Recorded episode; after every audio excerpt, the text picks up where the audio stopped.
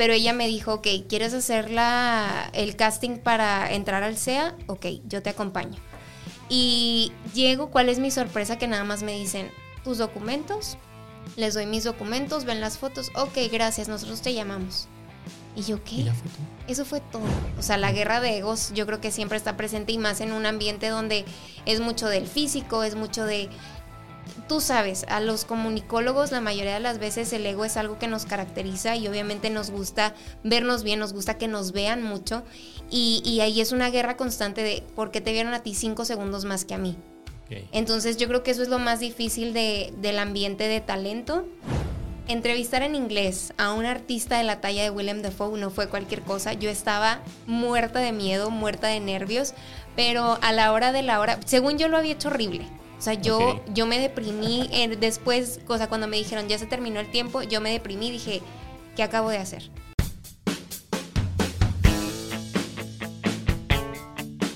Sean bienvenidos a Comunicólogos, un podcast donde conoceremos qué hay detrás de trabajar en los medios de comunicación a través de las anécdotas y experiencias de invitados que forman parte de esta industria. Yo soy Luisardo García y estoy muy contento porque hoy tenemos una gran invitada, Yamel Lascano. ¿Cómo estás? Muy bien, muy feliz de estar aquí. La verdad es que es la primera vez, la primera vez que estoy en un podcast, así que ah, eres mi padrino. padrino de podcast. Así es. Qué chido, qué chido que, finalmente se te haya dado esto, porque a mí me, encanta un chorro, me gusta mucho hacer podcast. Se te nota, se te nota. y eh, pues para los que no la conozcan, Yamel, tú eres, eh, has sido conductora de entretenimiento por bastantes años. Ahora estás en una nueva etapa como reportera digital. Digital, digital en Univisión aquí en El Paso. Pero como conductora de entretenimiento tuviste la oportunidad de entrevistar no solamente gente local, sino artistas de Hollywood, ¿no? Así es. la verdad es que fue una etapa muy bonita, una etapa que yo creo que siempre voy a recordar con muchísimo cariño. Como mencionas tú, entrevisté a artistas que jamás me imaginé tener la oportunidad de hablar con ellos. Entrevisté a Eugenio Derbez, que yo creo que desde chiquita yo lo admiraba y lo admiro muchísimo. A Omar Chaparro, que, que así como lo vemos en la televisión, así como como lo podemos escuchar y todo así es tal cual en las entrevistas también, a Mauricio Ochman. Eh, Oye, los entrevistaste a los dos al mismo tiempo, al mismo tiempo, sí, o sea, fui la envidia de muchas mujeres, como quien dice. Y, y sí, la verdad es que, que, tuve esa maravillosa oportunidad y es algo que, que descubrí que me fascina y, yo creo que me va a fascinar por el resto de mi vida. Ok, y se quedó corta Yamel dándonos los, los, los ejemplos, ¿eh? porque también eh, Alejandra Guzmán, Alejandra Guzmán. Ana de la Reguera, eh, William Defoe también. Sí, o sea, hasta ese nivel fuimos. Sí, sí, sí. ¿Cómo te iba con esas entrevistas? Híjole, pues yo al principio. pero, sorry que te interrumpa. No te este, para los que no sepan, eran entrevistas eh, en, en, videollamada, se podría decir, porque muchas fueron en la pandemia, creo. Sí, de hecho yo inicié en la pandemia ahí como conductora y reportera de entretenimiento. Eh, todo era virtual, todo era por Zoom. Eh, y de hecho el primer entrevistado fue William Defoe. O sea, él, él fue el primero. Entonces, imagínate los nervios que yo sentía. ¿Cómo fue esa vez? ¿Qué, qué te dijeron? A mí nada más me dijeron, oye, hay una entrevista para la película de Siberia, ¿te interesa? Y yo, pues no sé cuál película sea, pero ok. Me mandaron el screener, o sea, la película te la mandan antes para que tú la puedas ver, para que fabriques tus preguntas. Y cuando voy viendo la, la, película, él es el único actor, o sea, William Dafoe es el único actor en esa película. Okay, no hay más. Y dije, ¿cómo que lo voy a entrevistar? O sea, yo estaba en shock. Yo no sabía qué hacer, no sabía cómo reaccionar, no sabía nada. Y más porque te menciono, era el primer actor, era la primera persona famosa que yo entrevistaba. Entonces imagínate la presión, la carga de estrés que me dio en ese momento y fue un viernes. Tuve todo el fin de semana para digerir eso y el lunes era la entrevista y, para acabarla de regar, ¿no? Era en inglés. Y a pesar que sí, o sea, puedo tener una conversación en inglés, de todas formas cuando se trata de un lenguaje, un idioma que no es el tuyo, que no es tu primer lenguaje, obviamente los nervios están todavía más fuertes.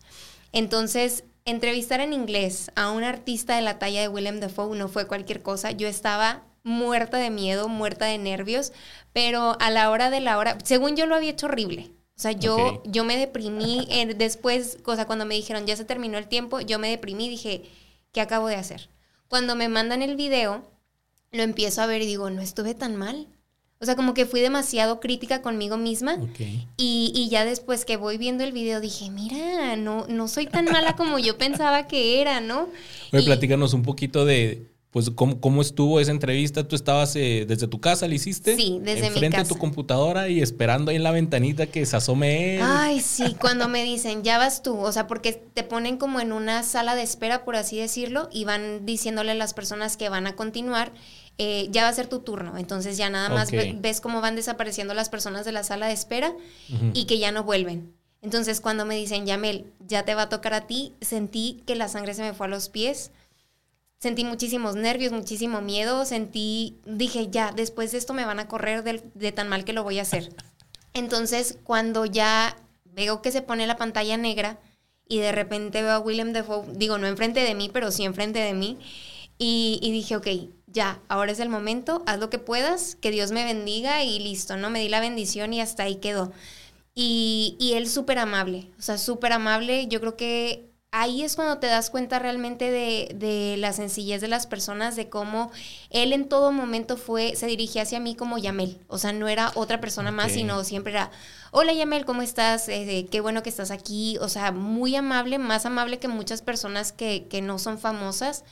Y ahí fue, yo creo que también eso me ayudó un poquito a tranquilizarme, no del todo, obviamente, pero sí me ayudó a estar un poquito más en paz conmigo y decir, bueno, a fin de cuentas estoy entrevistando a otra persona común y corriente, que ni tan común y corriente, ¿verdad? Pero, pero sí, y, y te digo, ya después de esa entrevista fue cuando empezó la crítica conmigo misma de lo hice súper mal, pero, pero salió.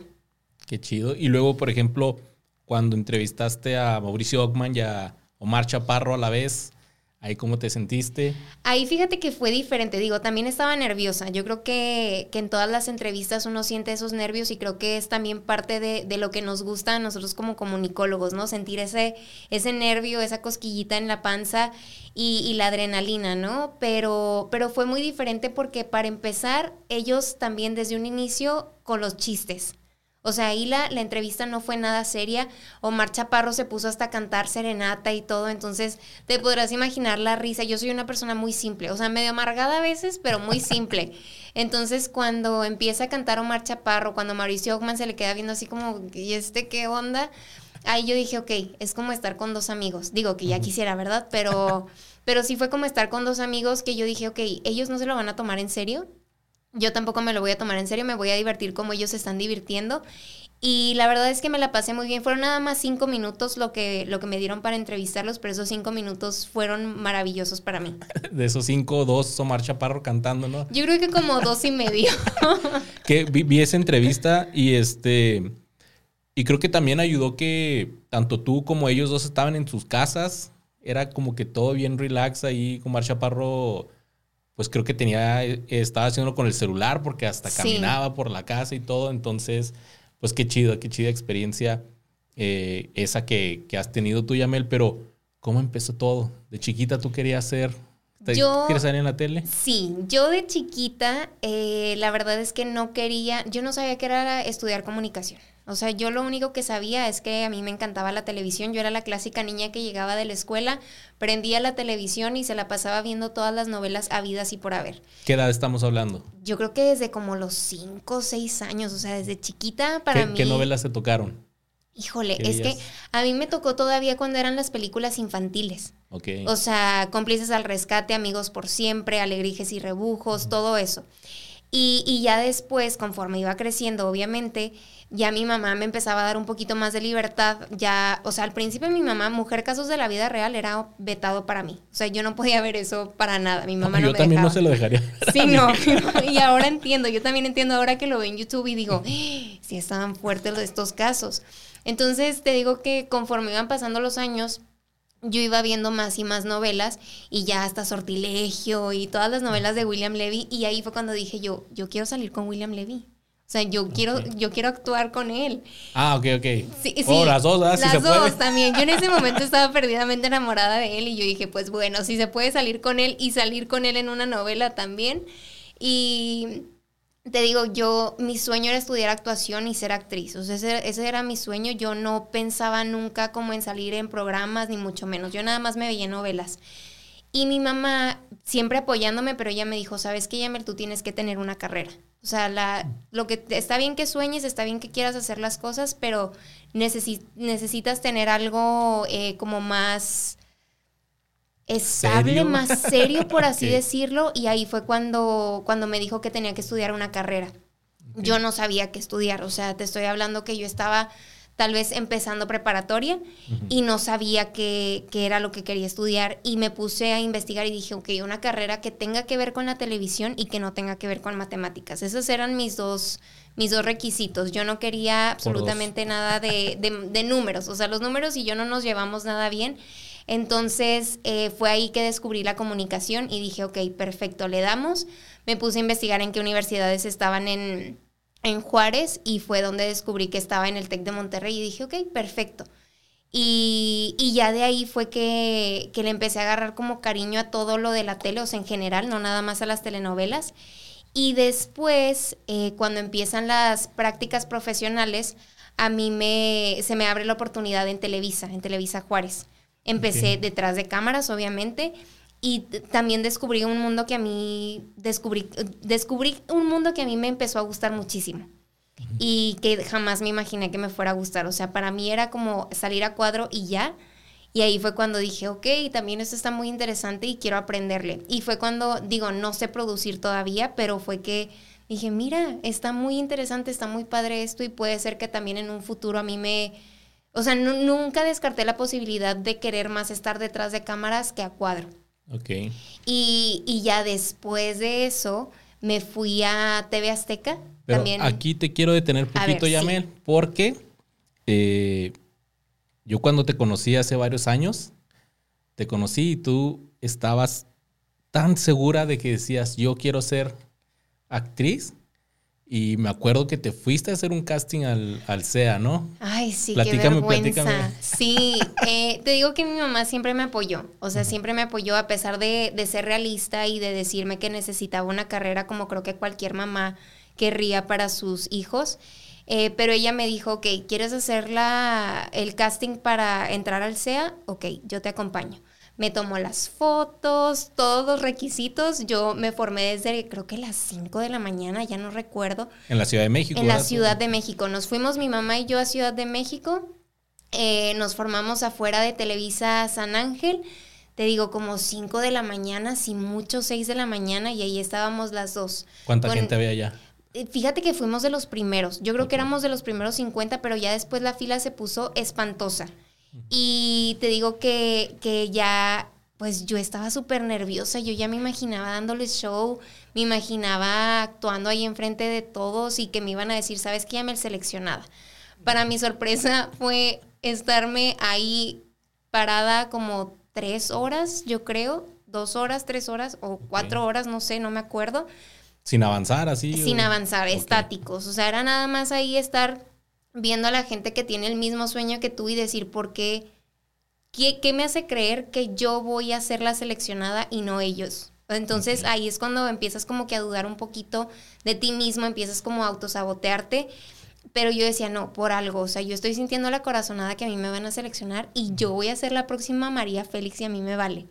Entonces, eh, te digo que estábamos ahí formados como por tres horas más o menos eh, llegó el momento de, avanzar y yo dije, ok, ya es mi momento de brillar, voy a demostrarles que sí sé actuar. Cabe mencionar que nunca tomé ninguna clase de actuación más que un tallercito que digo, algo le aprendí obviamente, pero nunca fue algo en forma.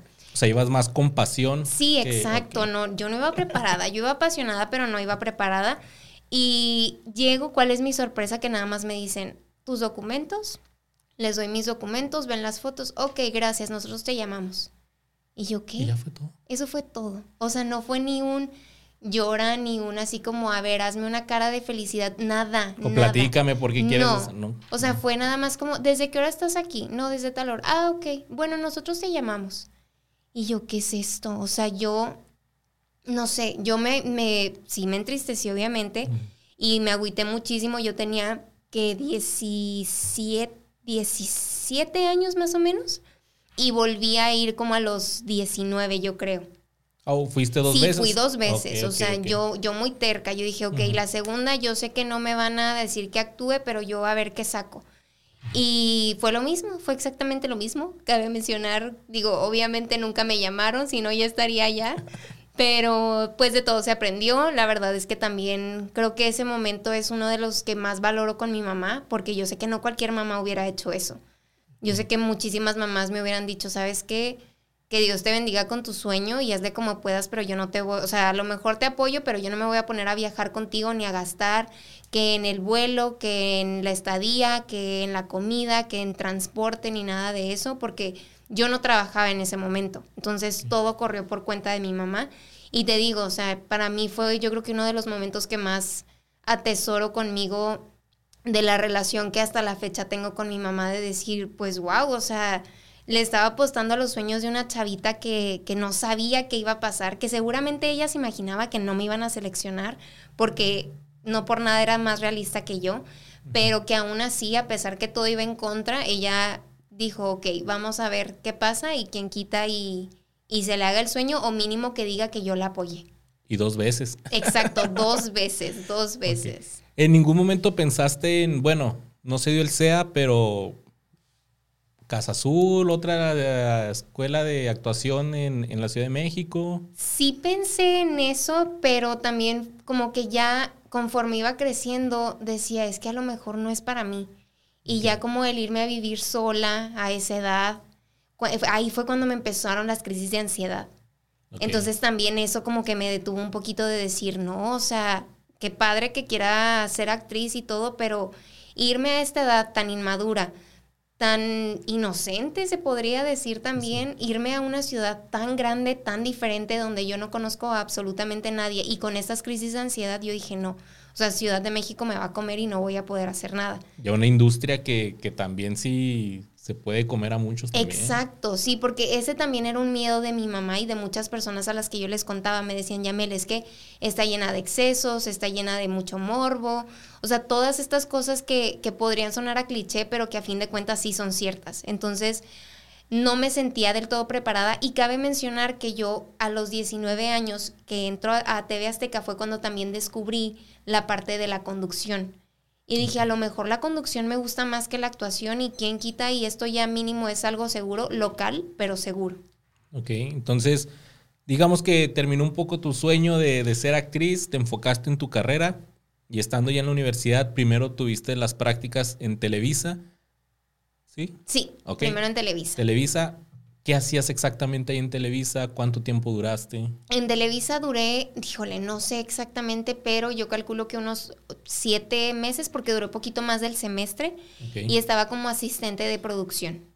¿Qué hace el, el asistente? Estaba revisando el rundown, eh, también como revisar las notas que habían, eh, dar sugerencias, revisar la ortografía, decirle al conductor en ese momento, eh, ok, ten, aquí está la guía, tienes que hacer esto y esto y esto, de esto se va a tratar, está bien, tienes alguna duda. Básicamente era nada más revisar lo que el productor hacía. ¿Asistente de producción en, en el show de la mañana o en el noticiero? En el show de la mañana era también Ah, un show de entretenimiento. Ok, pues el, el- el show básico, ¿no? Que tienen todos los, los, los noticieros, digo, los, las estaciones locales, ¿no? Su, Sí. Que todos es buenos días Juárez, Buenos días, buenos algo. días Chihuahua, Sí, sí, buenos sí. días Chiapas. Sí, sí, sí, o sea, justamente y, y la verdad es que también, te digo, me gustó mucho eso y también descubrí como el ambiente de, de la televisora, todo y, y me gustó. ¿Qué tan cierto es que tienen mejor ambiente los técnicos camarógrafos que, que el talento que sale a cuadro? Híjole, ¿O no? pues en ese momento yo no te podría decir cómo era el ambiente como tal de las personas que estaban ahí, o sea, del talento como tal, porque no, yo no convivía muchos, mucho con ellos. Pero sí te puedo decir que obviamente se escuchaban cosas de egos. O sea, la guerra de egos yo creo que siempre está presente y más en un ambiente donde es mucho del físico, es mucho de... Tú sabes, a los comunicólogos la mayoría de las veces el ego es algo que nos caracteriza y obviamente nos gusta vernos bien, nos gusta que nos vean mucho y, y ahí es una guerra constante de por qué te vieron a ti cinco segundos más que a mí. Entonces yo creo que eso es lo más difícil de, del ambiente de talento.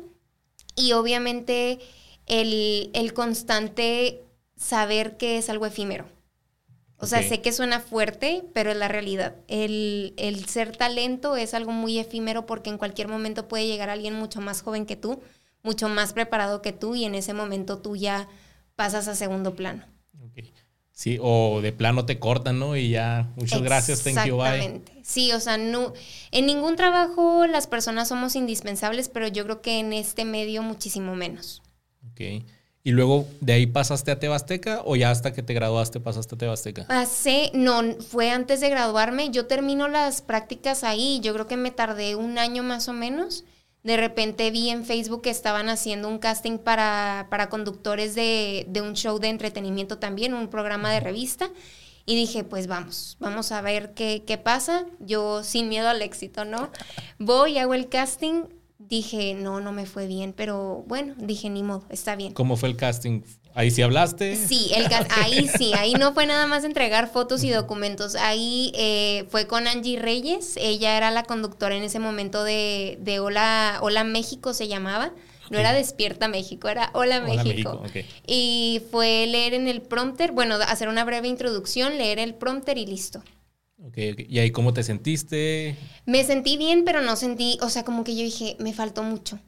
O sea, no me sentí así de, ay, fue una fracasada, no, pero sentí que me faltó mucho. Que lo pudiste haber hecho mejor, ¿no? Exacto, o sea, yo dije, chin, si hubiera dicho esto, si hubiera hecho lo otro, si a lo mejor hubiera leído un poquito más fluido, pero para sorpresa mía, como a los tres días más o menos, no recuerdo, me mandan un mensaje que si me podían llamar y yo pues no sé quién eres, pero sí, pues llámame. Pues ya me mandaste mensaje. Sí, dije, pues bueno, a ver qué está pasando. Ca- capaz que me extorsionaban, ¿no? Pero ya me dicen que había quedado seleccionada, que si me interesaba, y sí. O sea, la verdad, digo, el sueldo era muy malo en ese entonces. Muy, muy malo. Eran 2.152 pesos por quincena. Ok. Entonces era una nada.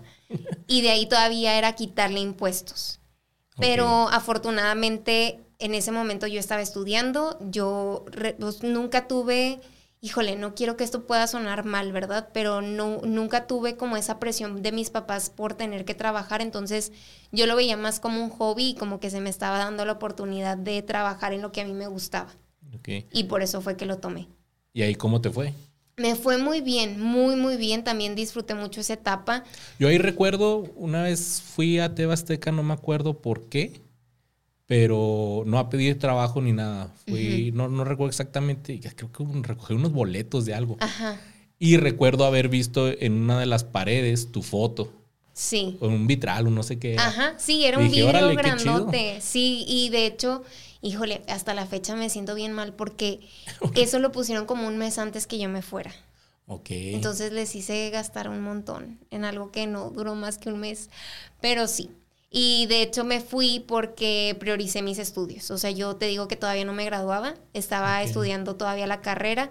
Y la directora de carrera me dice, ¿sabes qué, Yamel? Eh, tienes ya que completar esta, o sea, tienes que hacer esta clase, tienes que tomarla ya, porque si no te vas a tener que graduar en Monterrey. Y dije, ¿cómo? O sea, ¿cómo por qué? Y me dijo, es que están cerrando, o sea, esta, esta clase ya no se va a volver a impartir aquí en Juárez. Y ahí fue un momento donde dije, ok, de todas formas, si continúo trabajando y, o, sea, no tomo esta clase, me voy a tener que graduar fuera y tampoco voy a poder seguir haciendo lo que tanto me gusta. Entonces decidí ponerle una pausa al trabajo, agarrar la carga completa de materias y graduarme aquí. Entonces a los, ¿qué fue? A los 11 meses creo, o sea, poquito antes de cumplir el año ahí en TV Azteca, fue que tomé la decisión de irme para seguir estudiando. Era, ahí en Tebasteca, era, ¿a qué hora tenías que tú grabar o era en vivo? ¿Cómo Era en vivo, pero teníamos que estar como desde las 8 de la mañana hasta la 1 de la tarde. Ah, caray. Ajá, entonces, porque teníamos que estar preparando todo, pre- o sea, al principio, no, perdón, era como a las 10 de la mañana. Ok. Sí, a las 10 de la mañana, perdón. Eh, pero teníamos que preparar todo, después salir al aire y después quedarnos un ratito para ayudar para el próximo día a aligerar la carga. ¿Tú también ahí en el, eh, eras puro talento o también producías, también escribías, sugerías Puro- notas? Puro... Sugeríamos notas, pero era básicamente talento nada más. Ok, ok, ok. Y ahí sí dijiste, no, pues, era la- a la misma hora la clase esa que necesitabas. Sí, o sea, era o una o la otra. O sea, no había forma de mezclarlas ni mucho menos. ¿Fue una decisión difícil o si no la pensaste y dijiste no? No, no la pensé porque yo sabía que yo me quería graduar. O sea, yo, me- yo sabía que me quería graduar aquí y sabía que, que obviamente era un ratito lo del trabajo por lo mismo que te digo del sueldo. O sea, yo sabía que, que no podía durar con ese sueldo toda la vida ni que iba a poder hacer una vida con eso. Entonces fue, dije, ni modo, ya aprendí lo que tenía que aprender y la verdad es que soy una persona muy desapegada.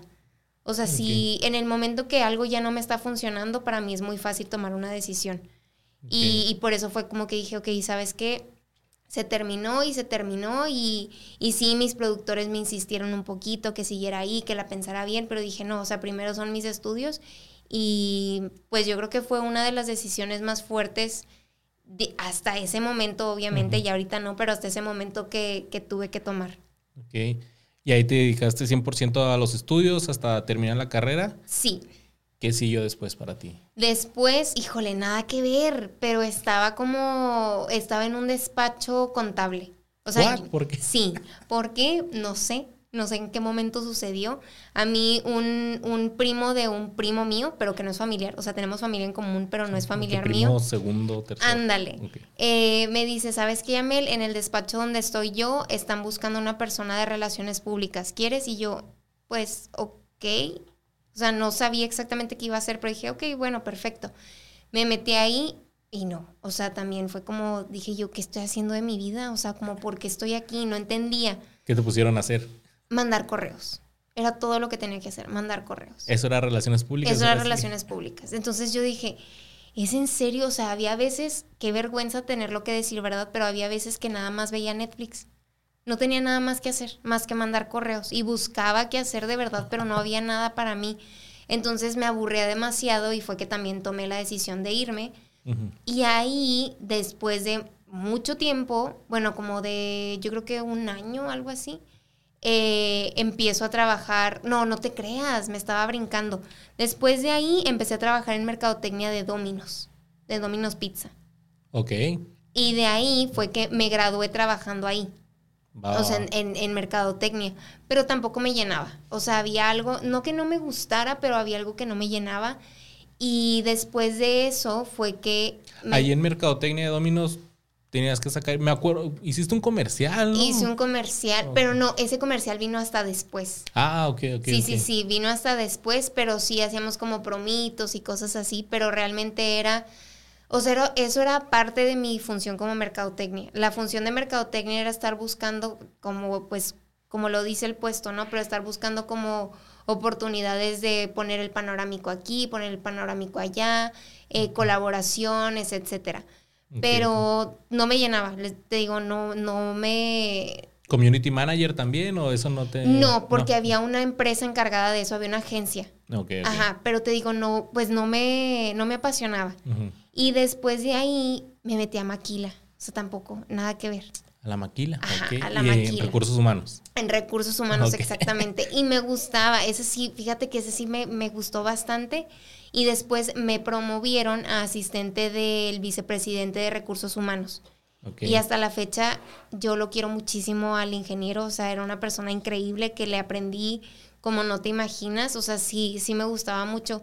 Pero eh, después yo dije, ¿qué estoy haciendo en Juárez si puedo trabajar en Estados Unidos y ganar en dólares? O sea, Por como- ser americana. Exacto, o sea, yo nací aquí en El Paso y yo dije, ¿por qué no le estoy sacando provecho a eso? Y le escribí a Cintia, una muy amiga que tú conoces mía, eh, sí. a Cintia Ibarra, y le digo, Cintia, yo sé que tú trabajas en Telemundo, ¿hay algún puesto para mí? O sea, ¿hay algo que, que hay alguna vacante ahí que, que tú veas que puede encajar? Y me dice, ¿sabes qué, Mel? Ahorita no hay nada libre. Y yo, pues bueno, dije, ni modo, la lucha se le hizo. Y ya se me, como que se me bloqueó ese pensamiento. Pero ese fue un día que estabas ahí en la maquila y Sí. dijiste, ¿qué estoy haciendo aquí? Sí, exacto. O sea, fue un día así de repente que dije yo, ¿por qué no le estoy sacando provecho a eso? O sea, ¿por qué, por qué estoy aquí que sí me gusta y todo, pero que sé que no es lo que me veo haciendo el resto de mi vida? Y cuando estabas ahí en la maquila, ¿no decías, extraño las cámaras, extraño o...? La no? verdad es que no. Sí, sí decía como, ¿en algún momento voy a ejercer mi carrera o no? Porque pues recursos humanos no tiene mucho que ver con comunicación. Digo, habrán cosas que sí, pero en sí no es como ejercer la carrera, ¿no? Entonces ahí fue cuando me empezó como, quiero ejercer la carrera, pero no necesariamente estar yo a cuadro ni mucho menos, o sea, simplemente ejercer la carrera. Entonces, como a las dos semanas me escribe Cintia y me dice, Yamel, me acaban de promover, se quedó mi puesto, eh, se quedó como vacante mi puesto, ¿te interesa? Y yo, a ver, espérame, o sea, ¿de qué es la, la vacante? Y ya me dice diseñadora gráfica. Y yo, es que yo no soy diseñadora gráfica, Cintia. Me dice, no, es lo más sencillo del mundo, es nada más hacer plecas. Y yo, ok, perfecto, le entramos. Dije, no, a mí no me da miedo. Dije, ok, le damos. Y, y, ya fue como entré, o sea, me entrevistó el director de noticias de Telemundo, me dijo que el puesto era mío y empecé a trabajar ahí, duré 11 meses porque yo estaba como, como, eh, externa. Ajá, exacto, yo estaba como externa, se me acaba el contrato y me dicen, hay dos opciones, o te sales o te damos medio tiempo porque ya no podemos extender el contrato como tiempo completo. Y ahí fue otro dilema que tuve, ¿no? Y yo, no, pues es que no quiero medio tiempo, pero tampoco me quiero salir. Que ahí cuando entraste a Telemundo, pues era cuando, cuando ya nos tocó trabajar juntos a los Exacto. dos. Y pues no, no sabía que era así como que de diseñadora gráfica, pero yo me acuerdo que tú eras la encargada de, de poner los nombres en, en, los que salen a cuadro, de hacer gráficas. Yo llegaba contigo y luego, oye, Yamel, este, en mi reportaje necesito, eh, si me puedes poner esta estadística, ¿no? Así, o a veces hasta te pedía que, que me hicieras voces, ¿no? Acá de, de traducir, así de que, oye, pues esta señora habla por inglés, puedes traducir acá. Ajá, sí, o sea. Y, ¿Qué otras cosas hacías ahí? Pues era eso, o sea, era, a veces sí prestaba la voz, o sea, como por ejemplo en tus reportajes, a veces para promos, eran hacer las plecas, era hacer las gráficas y ya, pero yo me divertía tanto, o sea, para mí fue lo máximo esa época, fue lo máximo, el 2019 para mí fue increíble y, fue un año, fue un año complicado ya al final, pero al principio fue un año que yo dije, no manches, este es lo mejor de mi vida. O sea, yo amaba Telemundo, amaba el ambiente, amaba la gente que estaba ahí. O sea, de verdad para mí fue la mejor decisión de mi vida. Pero te digo que me dan, me dicen eso, que, que ya se me iba a acabar, a acabar el contrato, que había esas dos opciones, y ya después el director de noticias me dice, sabes que hay una tercera opción. Se va a abrir el puesto de directora técnica, ¿lo quieres? Y yo no, pues la verdad es que no. O sea... Que viene siendo el... El que maneja las cámaras, el que se está peleando con el productor y todo eso. El que maneja en vivo en el noticiero, switchando cámaras y todo eso. Sí, sí, sí. Entonces yo dije, no, eso no es para mí. O sea, gracias, pero no gracias. Y me dijo, no, es que inténtalo. Yo, bueno, dije, lo voy a intentar. Lo intenté, comprobé que no era para mí. O sea, yo dije, yo no me voy a estar peleando con la gente, tú sabes que mi carácter es bien fuerte. Entonces yo dije, no, me voy a estar peleando con todo el mundo, ¿para qué? O sea, tanto que los quiero para, para terminar peleados, no, gracias. Entonces tomé la decisión de irme, me tomé un año sabático, o dos, fueron dos años. Sí, fueron dos años sabáticos, o sea, me fui, me fui heavy. Que ahí fue casi, casi cuando cayó pandemia. Sí. Sí. Fue 2019 yo lo tomo ahí en Telemundo, en noviembre me salgo y en marzo del próximo año es cuando empieza la pandemia.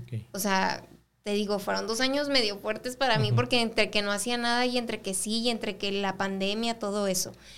Y ya después, en 2021, en marzo, me habla Diana de ahí de Telemundo y me dice, Yamel, se me acaba de desocupar la posición de conductora de acceso total, ¿lo quieres? Y yo, claro que por supuesto que sí.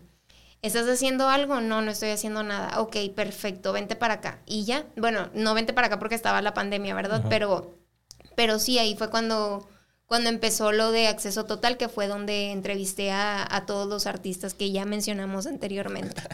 eh, platícanos un poquito qué era, bueno, qué es Acceso Total, qué tipo de programa es y qué era lo que hacías tú, además de entrevistar. Ok, Acceso Total es un programa bien bonito, la verdad, es de media hora. Es un programa de entretenimiento, es como un poquito de revista, pero aquí en El Paso se utiliza mucho para las ventas. Entonces, como noticias en Telemundo no se puede vender, lo que hacíamos era que en acceso total, por ejemplo, si un abogado si algún banco se quería promocionar en Telemundo, les hacíamos entrevistas. Entonces, e, esas entrevistas cortaban transmisión nacional y metían el segmento local y ahí era donde salía yo entrevistando a abogados, a bancos, a todo eso de, ventas. ¿Y te gustaba hacer eso? Me encantaba Sí. y me encanta, sí, sí, sí, me encanta hasta la fecha, sí, entrevistar a gente, digo, ahorita se siente diferente porque yo soy la entrevistada, ¿no? Pero, pero entrevistar a gente es algo que me, que me encanta. Qué chido. Y luego ahí, este, pues estuviste bastante tiempo, ¿no? Un- un Casi año. tres años. Casi tres años Sí, ahí casi con- tres años. ¿Cómo era, este, te tocó en la pandemia? Entonces, todas las entrevistas eran desde, desde- te tocó empezar a trabajar desde casa. Sí, estuve como un año y medio más o menos, sí, como un año, un año y medio eh, de manera virtual de home office. Ok. ¿Cómo te sentías? Eh, Era, pues es que como que ya todos estábamos acostumbrados a estar en casa. O sea, no fue como que, híjole, me tocó el inicio de la pandemia. No, te digo, la pandemia inició en el 2020 y en 2021 fue cuando yo empecé. Entonces ya estábamos acostumbrados a, bueno, nos tenemos que quedar en casa, tenemos que eh, convivir a través de, de redes sociales, a través de Zoom, a través de todo esto. Entonces no fue complicado, la verdad, adaptarme a eso y era muy cómodo. O sea, ¿para qué voy a mentir? Era muy, muy, muy, muy cómodo. Oye, y de, ya mencionamos algunos artistas que, que entrevistaste. Para ti, ¿cuál, cuál fue la, la mejor entrevista que, digamos, que te salió bien padre, que el, el- el entrevistado se portó bien chido y la más difícil? La más difícil yo creo que sí fue la de William Dafoe, la verdad. Bueno, o, sea, en cuanto a nervios, pero otra muy difícil fue con Marimar Vega. Ok. Fue bien difícil porque era muy... ¿Cómo lo puedo decir? Sus, pre- sus respuestas eran muy cortas, o sea, nada elaboradas, eran así de, ¿y estás emocionada? Sí. Entonces era muy difícil tenerle que sacar más palabras, pero al final se logró. Yo creo que esas dos son mis top dos de, de Difíciles. difíciles. Y la mejor yo creo que fue la primera con Eugenio Derbez. Fue una entrevista. Fueron varias veces con... Fueron dos veces, Ok, ok. fueron dos veces, las dos me gustaron mucho, pero la primera para mí fue lo máximo porque yo estaba súper nerviosa, Ujú. pero de esos nervios bonitos, o sea, de los nervios que dices, ya no, o sea, ya quiero que pase, ya quiero estar ahí hablando y todo, Ok. y me gustó mucho cómo quedó, la verdad, creo que sí hice un buen trabajo, digo, con toda la, la sencillez del mundo, ¿verdad? Pero sí me gustó mucho cómo quedó. ¿Ahí de qué, de qué hablaste con...? Porque la segunda es la de Radical. Sí, la segunda fue la de Radical y la primera fue de The Ballet. Ok, ok. Ajá. Y ahí, ¿cómo, cómo se porta Eugenio? ¿Cómo- Híjole, yo, yo pensaba que era muy como Omar Chaparro, o sea, como muy cotorrón, muy chistoretillo, pero no, es muy serio, pero muy amable también y siempre se dirige a ti con tu nombre, que eso también a mí me fascina de las personas. Qué chido, qué chido. Y la segunda ya te reconoció, fue así que, hola, Yamel, o... Pues es que no sé si me reconoció o no, pero también era como, hola Yamel, te digo, él en todo momento se refiere a uno con su nombre. Y te digo, yo, eso fue algo que aprendí a identificar de las personas. Si te hablan por tu nombre, es que realmente se están preocupando por ti. O sea, se toman el tiempo de preguntarle a las personas cuál es tu nombre, se toman el tiempo de memorizárselo, se toman el tiempo de hacerte sentir como escuchado. No nada más que los estás entrevistando, sino como que realmente les importas. No sé si le importa a uno o no, pero así te hacen sentir. Y también ahí, este, ¿cómo era cuando te decían, oye, Yamel, este, pues mañana vas a entrevistar a Eugenio Derbez, o... Era bien emocionante. Sí. Sí. Porque no te los esperabas para nada, o cómo funcionaba esa entrevista. Te, te mandan correo diciéndote que tienen a tal, o sea, por ejemplo, ¿no? En el caso de las películas, tenemos entrevista para tal película, el entrevistado va a ser tal persona y ya tú sabes si lo tomas o no. Entonces te avisan, cuando son artistas como muy de renombre, te avisan yo creo que como con unas dos semanas de anticipación. Ok. Y cuando no son personas como tan ocupadas, por así decirlo, sí te pueden avisar hasta, no sé, tres días de anticipación. Pero sí, esto es ese proceso. ¿Y cómo es esa, esas dos semanas así de que está, tú, Ay. tú haces las preguntas? Sí, Sí. sí, uno tiene que hacer las preguntas. A veces, muy a veces, te mandan preguntas sugeridas, pero la verdad es que a mí no me gustaba hacer eso porque normalmente todas las personas toman esas preguntas y las hacen. Y a mí lo que me gustaba es que la entrevista fuera algo diferente, o sea, que no fuera lo mismo en todos los medios, entonces me tomaba el tiempo de ver la película o de ver la serie, de, de conocer un poquito más a fondo el proyecto para de ahí yo hacer las preguntas y trataba siempre de darle como que un enfoque personal. Por ejemplo, a Eugenio Derbez en la última, en la de Radical, le pregunté que quiénes eran para quienes no han visto la película, se trata de un maestro que, que marca la vida de sus alumnos. Entonces yo le pregunté que quiénes creía él que eran sus mejores maestros de vida. Y ahí fue como romper un poquito el hielo y hablar, sí, de su vida personal, pero de una forma muy respetuosa y de una forma que tiene que ver con, con la película. A mí me gustó también que le preguntaste que cómo hubiera sido él realmente de, maestro. ¿Esa pregunta fue genuina tuya? Sí. Sí, sí, sí, sí, porque sí, o sea, yo, es que de nuevo, yo no quería ser como, cuéntanos de la película. No, o sea, yo quería que fuera un poquito más allá, que las personas puedan sentir esa plática como, ah, estoy conociendo algo diferente de Eugenio Derbez. Entonces, eso era lo que yo pretendía hacer con esas preguntas. Oye, ¿con todos eran cinco minutos nada más? ¿O eh, hubo alguno con el que sí te...? Hay algunos que eran con diez, pero cuando no eran tan famosos. Cuando son muy famosos te dan hasta tres minutos a veces. Entonces son... Por eso mismo tienes que planear bien tus preguntas y tienes que saber, ok, si a lo mejor con esta pregunta se va a extender mucho, entonces no, le busco otra, otra manera, otra forma para que no se extienda tanto y poder aprovechar bien el tiempo. Oye, ¿tenías a alguien ahí como que supervisándote que hicieras bien las cosas o, te dan total libertad de...? Te dan libertad, pero sí, por ejemplo, las, las personas de las agencias que te consiguen esas entrevistas, ellos están ahí en el Zoom. O sea, desaparecen de la pantalla, pero te están escribiendo así de te queda un minuto, te quedan dos minutos, cosas así. Ok, pero yo me refería más a, gente de, tu mismo... Ah, no, era total libertad. Ahí sí era total libertad y era algo también que disfrutaba mucho porque me dejaban ser yo. Ah, qué chido.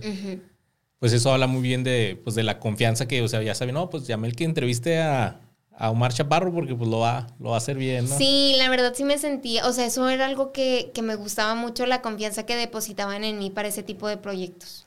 ¿Y cuál fue la que más te emocionó cuando te enteraste que, yo creo que, híjole, parezco disco rayado, pero la de Eugenio Derbez. Sí, es que para mí Eugenio Derbez es lo máximo, entonces entrevistarlo para mí fue increíble.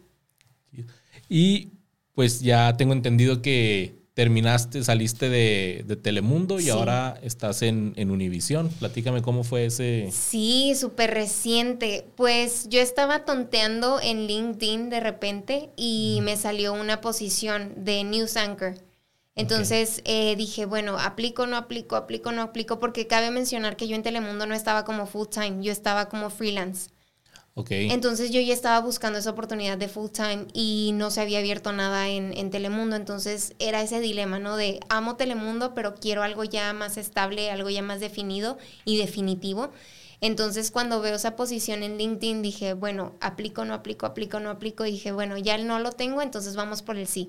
Eh, y Apliqué, me manda correo un poquito después Brenda, que ya también la tuviste en este podcast, Brenda Reyes, y me escribe que si puedo ir a, entrevista. Voy a entrevista, eh, me dice, ¿sabes qué? Las posición, la posición de News Anchor ya está ocupada, pero te interesa, tengo el de MMJ, que es de reportero, o de, de reportera digital. Y yo, me gustan las redes sociales, me gusta ser reportera, entonces reportera digital. Eso te iba a preguntar de MMJ, de, de, reportero de, noticias, sí te llamaba la atención o eso sí dijiste, no, no. Es que sí me llama la atención, o sea, realmente creo que todo lo de comunicación me llama la atención y me gusta mucho, pero tú me conoces, o sea, tú sabes que yo soy más como de entretenimiento, como más de cosas más tranquilitas que de un asesinato, que cosas así que sí me gustaría tocar en algún punto, pero ahorita todavía no, como que prefiero algo como lo más de entretenimiento. Entonces yo sabía que como reportera digital iba a tener un poquito más esa libertad de sí, o sea, cuando sea necesario cubrir las cosas fuertes, pero también cubrir estas, esta otra parte de como de entretenimiento, como más ligerito, como también tomarle provecho a las redes sociales. Okay. Y ahí tienes, tienes poquito que, empezaste en esta posición. Pues en este momento que estamos haciendo el podcast llevo tres días apenas. Tres días, ok. ¿Y cómo te has sentido? Muy bien. El ambiente, la verdad, está muy padre. Es un ambiente muy joven. También eso yo creo que hace falta en, en los medios de comunicación, ideas frescas. Y aquí se nota leguas que hay muchísimo talento, la gente es bien bonita, la verdad es bien, bien bonita. Digo, yo sé que llevo tres días, todavía no los he visto enojados ni, ni nada, pero son bien amables. Yo creo que desde el día uno te puedes dar cuenta más o menos cómo es la, comunicación entre ellos y, todos se llevan muy bien. Oye, pues has tenido la oportunidad de trabajar pues, en las grandes cadenas de televisión, tanto en México como en acá en Estados Unidos, Televisa, Tebasteca. eh, Telemundo y ahora Univisión. ¿Ha sido como tú lo, lo habías imaginado, como lo esperabas? No, eh, sí, he sido muy privilegiada, he sido muy bendecida porque no cualquiera tiene la oportunidad de trabajar en compañías tan importantes y de tanto renombre. Pero no, o sea, para empezar, como, como te digo, yo no me veía en televisión de esta manera. Yo me veía en televisión junto a William Levy, o sea, yo me veía actuando. Pero yo creo que la vida te va poniendo donde debes estar. Y, creo que no cambiaría absolutamente nada de, de, cómo van las cosas hasta ahorita y he disfrutado mucho cada momento. ¿Has, has este, encontrado algún tipo de dificultad para abrirte paso en este, eh, pues ahora sí que en el gremio de la comunicación? No me quiero echar la sal, ni quiero sonar creída, ni mucho menos, pero creo que no. Creo que, o sea, obviamente han habido retos como en cualquier trabajo, pero de una u otra forma he encontrado la manera de, de librarlos y sobre todo he encontrado el apoyo de las personas para ayudarme de ellos y, y juntos buscar la manera de, de sobrellevar esos retos. Y esperas, me imagino, pues continuar un, un buen tiempo ahí en Univision ahora que es tu nueva casa. Sí, sí, la verdad. ¿Qué más? Ya, ya la espinita de ser actriz ya se te quitó, todavía está por ahí. Yo creo que ya, ya se fue. Sí, disfruto mucho esta otra parte de estar en como reportera, como conductora, lo disfruto yo creo que más de que lo que disfrutaría o lo, que disfruté de tener el sueño de ser actriz. Digo, obviamente si ahorita me llegan y me dicen, Yamel, puedes actuar al lado de William Levy, lo tomaría. Pero, pero no, yo creo que ahorita sí disfruto más este lado de, la comunicación y, no cambiaría donde estoy ahorita. Y pues tú eres de aquí, de, de la frontera, tu familia está aquí, pero le tirarías a, a, un nacional, Miami, Los Ángeles. Ay, claro, ¿Sí? no, sin dudarlo. Yo soy muy familiar, o sea, yo a mi mamá, a mi papá, a mi hermana, yo los adoro y todo. A mi novio también, o sea, disfruto mucho estar en compañía de ellos. Pero si en algún punto se me presenta la oportunidad y me tengo que ir, lo hago. Y ellos lo saben. Ok.